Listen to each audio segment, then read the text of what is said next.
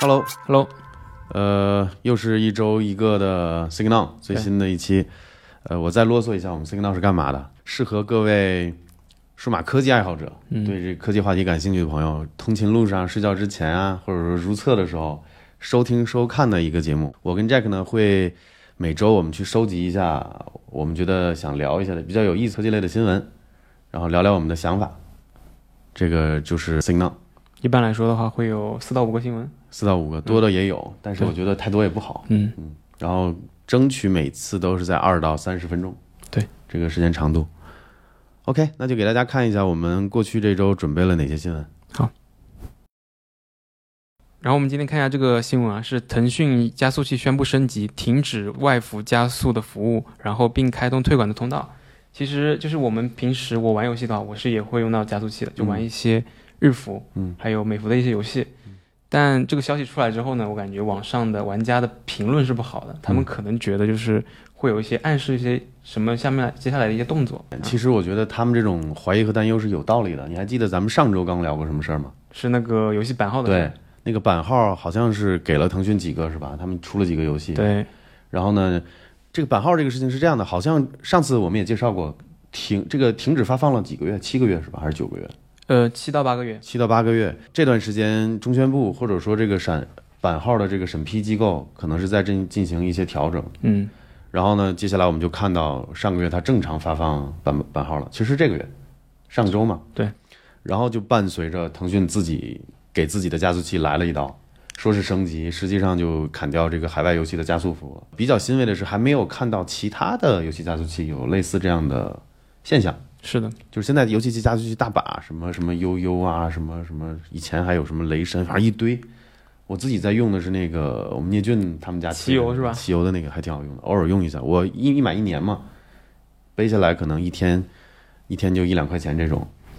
一直在用都挺好的，但也没看到他们说要终止海外的服务这块儿。嗯但是腾讯这这一波呢就不好说了，腾讯也不想惹麻烦嘛，现在盘子越来越大。嗯我今天才了解，腾讯是好多公司的股东，他还是 Epic 的股东，百分之四十的股份好像是。反正全都是他全资的嘛。是的，是的，所以就是腾讯盘子也大，估计也不想去搞这种擦边球业务。你说能盈利吗？你加速器能盈利，我估计也也赚不着大钱。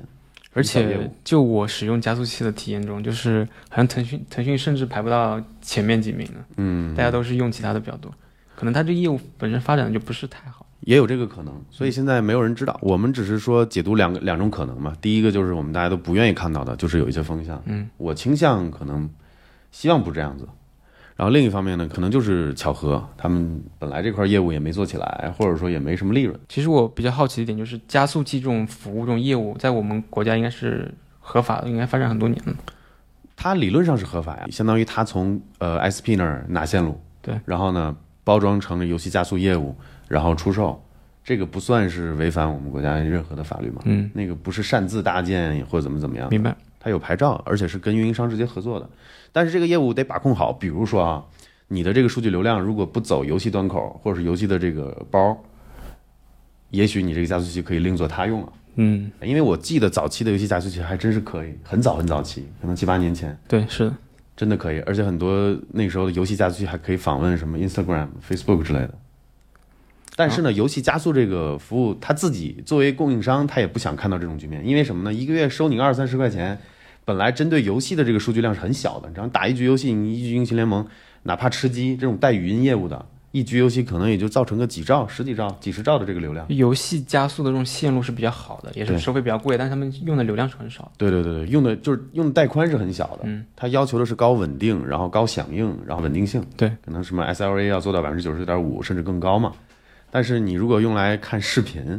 对吧？下图片、下片儿或下东西，那你先别说国家这个在政策上和法律上允不允许，你这个运营商都不想卖给你了，一个月二十块钱卖给你，然后亏爆了。亏爆了。所以呢，这个就是我跟 Jack 的想法，希望这个不是说代表了一些风向。我们接下来可以看一下其他的那些主流的游戏加速器，看他们是有没有相关的。嗯，下个新闻是最近的一系列的新闻啊，是 Elon Musk 提出收购 Twitter。其实这个新闻最早的开端是因为那个 E SEC，就美国的是证监会吧，嗯，就是阻止 Elon Musk 去使用 Twitter 了。跟大家介绍来龙去脉，就是 Elon Musk 现在之前我们 Signal 也讲过，他通过买股票的方式，对，成为了这个 Twitter 最大的个人股东，百分之持股百分之九点一，我记得。对，近期他想搞个大动作，他说想作为这个唯一控制方，因为现在还是有有股东嘛，还是有其他的股东的。嗯然后这个这个外媒用的这个词就是 poison pill，就是指现在当前的 Twitter 的董事会打算喂个毒药丸给这个 Elon Musk，就是说我允许，因为你已经是我们股东了嘛，百分之九点几的股份，对你我们允许你有董董事会上有一个席位，你有发言权，你有建议权。但是呢，为什么西方媒体管这个叫毒药丸呢？poison pill 呢？因为你成为董事会的有有席位的这个董事会成员之后，你的个人持股就不能超过百分之十五，就相当于哎，我喂你一个小药丸，但实际上我来阴的，我不让你继续扩大你的控制权了。它还有很多方式可以把那个收购的股价提高。对对对对，但是从另一个角度来看，你说这位这些股东怎么想的？伊隆马斯作为全球最有钱的几个人，对吧？要收你们公司，你价格合适就卖嘛。但是他们可能他们对于公司的发展方向有点分歧吧。就 Elon Musk 他在 Twitter 上面宣布了很多他的政策，就比如说他要把那个编辑按钮加入，嗯然后之后可能要让它作为一个怎么怎么样怎么样的平台，按它的方向去发展。嗯，但是 Twitter 嘛，Twitter 它那个董事会他们不希望，可能会损害他们的利益吧，还是我还是觉得啊，Jack，你这么想，你说这些股东他为什么介意伊隆马斯来参与，然后说可能影响公司将来的发展方向呢？说白了，他们认为他们的方向是对的，能赚更多钱嘛。就说到底，最后就是利益。那你如果说伊隆马斯给你直接给出你现在认为一个合理的一个收购的一个价格，经过评估或经过验证，大家都认为许可，你们股东也满意，你就可以卖了嘛。你股东是干嘛的？股东其实就是说到底就是为了赚钱嘛。你怎么会有人担心？哎呀，我公司被你收了之后发展好不好？你现在给我钱给到位，我同意了，达拿到我的心理预期了，我就卖了，我管你以后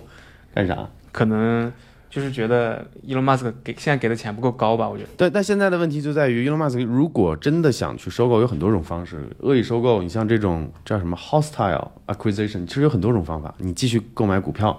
然后你其实 Twitter 的股东挺多的，你也可以从股东那儿哎谈拢了，从他这儿买股份。很多人是防不住的。就为什么这个这个这个这个事情闹得跟一个宫廷大剧一样？就以前我一直觉得啊，他就像个小孩儿一样，没有好坏啊。对就是这个，我觉得也挺真实的，就是他很多性情上的一些东西。你看他认为的这个 free speech 不一定是对吧？但别人认同的这个 free speech，但是他觉得，哎，我有钱，我能办这个事儿，我就去办。他很多事情都是这么搞的，包括你看送人上火星、造火箭，对吧？造星舰、造星链这些这些事儿，其实特别像一个七八岁的小男孩儿那种异异想天开那些事儿，只不过他能实现。所以我觉得伊隆马斯他自己作为一个带资进组的工程师，我觉得他是他自己本人来说是挺成功的。他想实现的东西，他年轻的时候实现这个财务自由之后，卖了这个 PayPal 之后，对吧？也是玩跑车，然后追美女，怎么怎么样的，这你看得出来，其实就是个大男孩。我对他评价一直是挺积极的，是。所以这个事儿搞得就挺逗的，因为伊隆马斯说白了，我在我看来啊，他就是希望让 Twitter 让他自己认为的方向去发展，然后他现在又有这么多钱，他就想把这个公司买了。另外一点就是他可以在这个平台上面去继续的无无限制的发言嘛，是是是，直接把它买下来。其实说白了，啊我我觉得以伊隆马斯这个身份，他不在 Twitter 上，他在 F- Facebook 上发表发表什么东西，自然而然也会被人转到 Twitter 上，他都不用自己发声。嗯，就他的影响力已经超过这个平台本身了。我在我的看来，所以我我倒不觉得他收购这家公司是为了让以后自己能够畅所欲言，而是他真的打心底里认为这个 free speech 就是现在 Twitter 就是不是 swe- 呃 free speech，他就想要自己认为的这个 free speech。我觉得这接下来可能几个月这个事儿都会有新的，对，我们进展会继续关注。这事儿挺有意思的。Twitter 哦，世界最大的推文网站，看一下下个新闻是，我们上周讲了一个关于 Mi 类的，哦，是前前几周吧，嗯讲了一个那个智能隐形眼镜的一个东西。嗯然后这周有个新闻是一个报道机构啊，就是那个研究机构嗯啊，它发出来说、g o o g l e 和三星很可能将会开始引领智能隐形眼镜市场。其实我比较想跟 AK 聊的是 Google 和三星在 AR、VR 领域之前的一些探索和他们现在的一些进展。嗯就 Google 最早大家肯定知道就是搞过那个 Google Glass 嘛，嗯然后后面搞了一些手机上面的纸盒的那种比较嗯下沉的一些东西。然后三星的话，之前最早是弄什么比较多？是 VR 还是 AR？三星是 VR，他们做了、那 Gear 个、 VR 对对那个 Gear 搞得也好像也挺反正当时虽然说 Oculus 和 HTC 这是更大的，对但是它也搞了也不小。然后我记得当时呢，Gear VR 就是和那个 Facebook 去合作比较对多，，是的，生态结合。但是我最近看到三星好像是它转型了，就是 All In 那在 AR 上面了，嗯它 VR 的产品就这两年没有出现过。嗯，就 AK 你的观察是怎么样？就是这两家公司的是否在智能隐形眼镜领域有个探索，或者说他们现在进展怎么样？我这么跟你说嗯啊，就是不管是 Google 和三星，他们的研发、他们的 R&D 一定在很多年前就有这种形态的东西了，就这种隐形眼镜的对东西。就上次我们聊过嘛，Mojo Vision 对吧？这么一家公司对，我当时都说了，这个原型机不难做，关键是你做出来之后，它能不能达到你的要求？续航、发热量、性能、计算、射频、UX 这一块儿，它是很复杂的。但是理论上，你要说做个原型机，其实是相比把这么多东西搞定，把一个产品做成熟来说，做个原型机并不难。我可以摆明跟大家说，Google 和三星他们自己的一些研发实验室早有这种形态的东西了，甚至还有不同各种各样其他形态的东西的尝试。那个眼镜啊，还是什么的，只是因为容易卖、容易量产，它放出来了而已。高精尖的东西，我跟你讲，一个不少，实验室里面，嗯，就跟我们看苹果的实验室就知道，人家就是在实验室里面想怎么玩怎么玩。这个是驱动手表的芯片，我可以驱动手机的屏幕，可以驱动这个 iPad 的屏幕。对，就研发是很，就是很多东西是可以搞的，就是好好多高精尖的东西，他们拿他们没必要拿出来的。但是咱们换句话说说回来，我觉得跟刚才 Jack 说的这个 AR 和 VR 其实不是一回事儿。在我看来啊，就是呃，这条新闻特指的是这种隐形眼镜这种级别的这种 AR 产品，那它在 AR 里面也算是那种终极形态了。那现在我们大家对 AR 的理解，现在很多公司是怎么做的呢？是结合 VR，然后比如说这种全透视屏幕，这种 see through，通过摄像头，对吧？你现在看我戴个 Oculus，嗯，我可以通过摄像头实现这种 AR。其实它更像说是 MR，呃，可以这么理解。所以现在很多概念都是混在一起的。对我可以通过这种方式实现，管自己叫 AR，对吧？因为我看到的是实景，只不过摄像头告诉我显示给我的。那下一下一个阶段的 VR 可能就是那种像当年的谷歌眼镜这种，以眼镜这种形态的东西，光波导也好，作为这个棱镜折射也好，投射影像也好，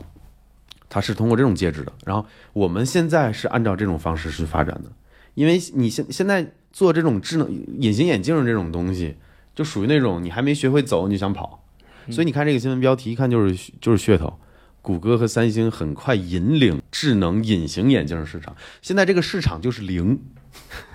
引领什么呀？都都在各家都在实验室里面都在搞研发呢。有点有点标题党了，就对把两个大厂加上去，然后加一个比较噱头的一个概念。首先就没有这个市场，现在没有这个需求。嗯，明确的说，to B 可能有一点很极端的科研啊，或者说一些高精尖的一些东西，对吧？微软也在搞那个 Hololens 嘛，就是针对这块市场。那现在就没有智能眼镜市场，之前还有一些噱头公司以这个这这个隐形眼镜，然后测血糖什么这些东西，就这种这种很噱头、很小众的这种应用，你现在都做不起来。现在先把这一步走好，先把眼镜这种 AR 形态眼镜对这种东西走好，你才能把这个隐形眼镜这种小型化、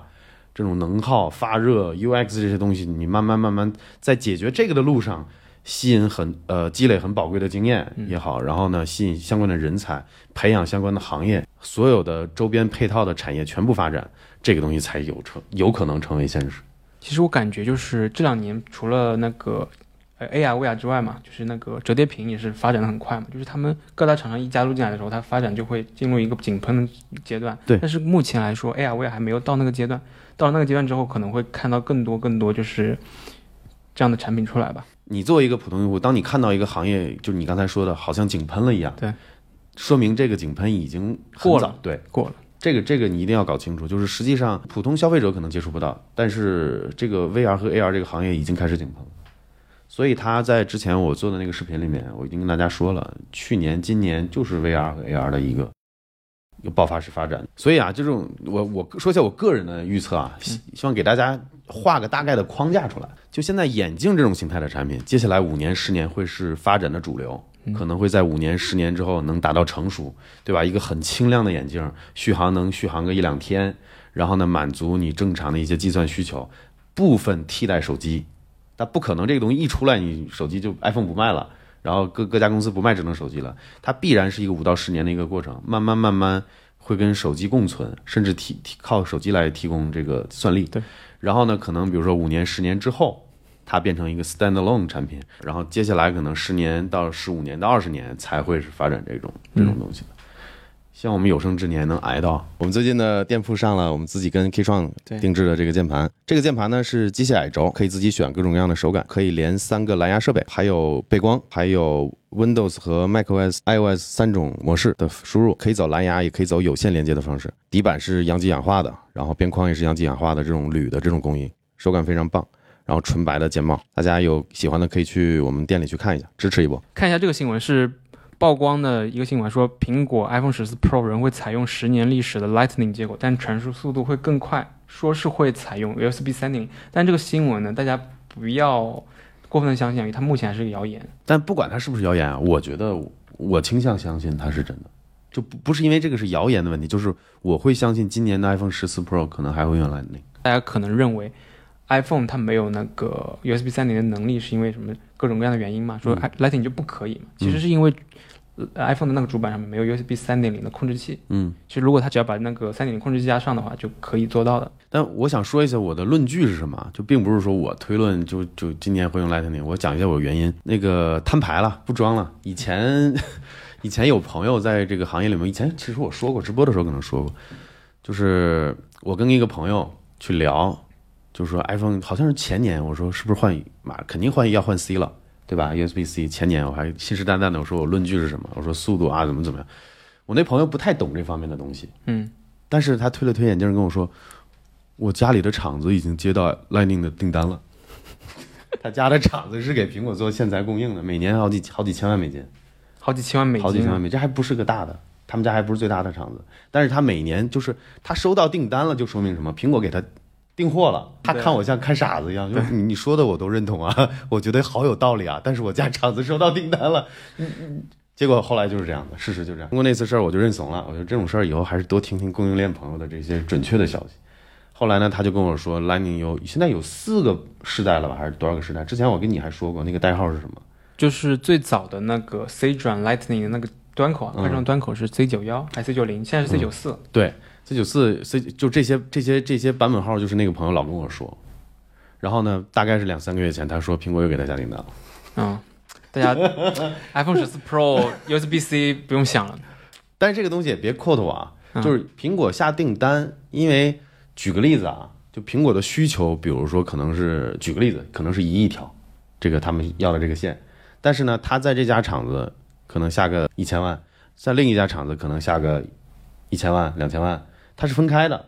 而且呢，就是我朋友，比如说他们家厂子收到订单，可能有个一两千万的订单。就这个量的订单也的也真的不能直接代表苹果还会继续沿用 Lightning，为什么呢？因为就是你现在的这些设备还是要用 Lightning 的，对，还在还是要卖生的。产，而且不止手机嘛，很多是的手设备还是用 Lightning 接口的。对，所以这个也没有那么确定。但我比较强倾向相信认为什么？因为市市面上的这个 Lightning 设备太多了，而且现在的库存 Lightning 的这个线的库存，因为做工厂、做供应链的朋友是很清楚的，它好像上上代还在销售，还在压货。嗯，就苹果真的要要向无线这块转，我们都倾向认为它会转，迟早这个手机会变成 portless，但是会在今年吗？我倾向不会。首先，我们都看得到苹果的那个 MagSafe 现在做的怎么样，跟屎一样。如果它要真无线化的话，它还是会有一些迹象，不管是从 MagSafe 的数据传输这一角度，会有一些迹象出来，嗯不可能一蹴而就的马上就换了。就是我刚才说的原因其实很简单，就是因为它的它的 MagSafe 它自己家的无线充电 MagSafe 这块做的并不好，嗯，它现在没有底气换，这是第一。第二，还有一个原因很重要，就是今年 iPhone 听前两天我跟在跟天天在讨论，今年的手机传感器升级会不会什么 4K 一百二十格啊、或者是 8K，然后你这么一想，还用 Lightning 传输吗？至少得用更快的 Lightning 的速度对对对传输嘛。不要求它有什么雷力什么的，对至少不能太慢嘛。现在这个是比 WiFi 传输还慢的速度。但你别说，万一今年搞一个牛逼的无线通讯的一个新的一个新的东西，也是这个我觉得还大概率是有的。嗯，要不那个新的耳机、新的手机都估计都得嗯我用们看吧。我我是觉得，我一直倾向半年前我一直在说，苹果一定在搞一个无线的东西，新的无线标准，现在太需要了，我觉得这个是基本上肯定是有的。但不知道什么时候。嗯现在就是这个节点很难判断，我们也会关注的。有消息了，大家感兴趣的话可以关注，持续关注我们。今天的新闻我们就过完，然后我们有个环节就是聊一下上期的评论，上期视频下面的评论。然后上期我们聊了关于游戏审核、游戏版号的新闻嘛，嗯然后有一个观众他是在游戏开发行业的，他提到了一点，就是说我们国家的审核团队其实确实是有行业内就原来在行业里面的大佬的，他们是懂游戏的，确实能刷到一些换皮的游戏。他觉得就是我们要慢慢来，是道阻且长。嗯他的这是他的观点，游戏、游戏业内的人的观点。这位朋友他是游戏从业者嘛，他自己说游戏行业，他说有很多这个审核确实是像我们上期视频这么讲的，那反而印证了我们这个观点是对的，就是说不代表这个政策就是为了这样，而是制定规则的人觉得这个政策制定完了之后利大于弊，就是这么简单。说白了，每每年批几百个这种换皮氪金的游戏。对我短期来说，我照样还是我不玩这些游戏，我玩精品三 A 大作，对我对我没影响啊。没错，但实际上你放长远来看，整个行业会受到一些不好的影响。所以我认为这个这个政策它是有原因的，它原因在这里。我只是说一下，就是我对这个政策背后的原因的一些解读，我没说它是对的，也没说它是错的。我们作为一个媒体嘛，我们聊的就是这个新闻和我们的分析。然后 YouTube 评论呢，我们过完了，我们看一下哔哩哔哩有个评论，哔哩哔哩它评论也挺有意思的，就觉得很多人观点嘛，就显卡的观点，就是嗯两年了，你发售两年多了，你才跌破发行价，其实这个对于一个电子产品来说是不合理。你想一下，我们两年前的 iPhone 是 iPhone 十二吧也是，iPhone 哦，十二现在三千多就能买，就看到他这个评论，我一下眼前一亮，说的很有道理。对啊是哦，你们下一代就是你苹果的手机下一代出了，上一代还要降价嘞。而且降很多哦， OK，那我们就改一下观点，大家继续等吧。这些都 这等四零看看四零出了之后，三零能降到什么程度吧？那什么时候三零八零钛你能四千块钱买到？我觉得你可以考虑了。行吧，那我们差不多的这周新闻就聊到这儿，嗯然后继续预告一下，我们对吧？下五个月月份对我们五月份有新节目，行，那我们就下周见喽，下周 s i g 见，拜拜。拜拜。现在这么看了这个观点，我觉得三菱只是跌破发行价一两千块钱，我觉得确实没啥意思。嗯，至至少得跌破个三 四千，怎么三天四天千， 天天三三零八零它发售价是多少来着？八千多四九九啊？三零八零，八零才五四九九啊？但三零八零钛它要贵三千多，